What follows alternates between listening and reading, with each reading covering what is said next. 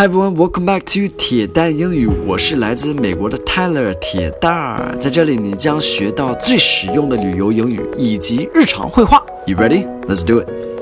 Hey, good morning everyone. Today's focus word is pancakes. Pancakes. Pancakes are something that we have in American breakfasts a lot They're not very good for you. Um, they're a starch. You have it's a simple carbohydrate.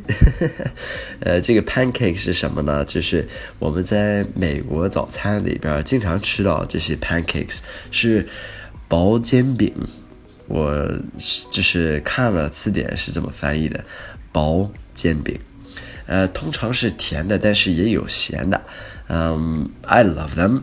对身体不是特别好，呃，但是我就特别喜欢。你要是没吃过的话，一定要尝试一下，因为跟中国的煎饼是完全不一样的。All right, so here's the dialogue for this morning. Let's get right into it. What are you thinking for breakfast this morning? I'm dying for an English breakfast. You? Gotta get me some blueberry pancakes. Okay, so let's look at this dialogue. What are you thinking for breakfast this morning? What are you thinking? 你在想什么 for breakfast? So we often say this in oral English. 这是挺口语化的。What are you thinking for breakfast? 就是早餐咱们吃什么呢？就是你想吃什么？What are you thinking? This very 口语化。呃、uh,，this morning.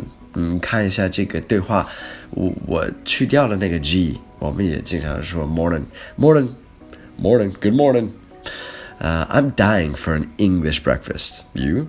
I'm dying for. So 我为了一个英式早餐，我在死。什么意思呢？I'm dying for dying for 就是渴望的意思，就是特别想要的意思。I'm dying for an English breakfast，英式的早餐。You？你呢？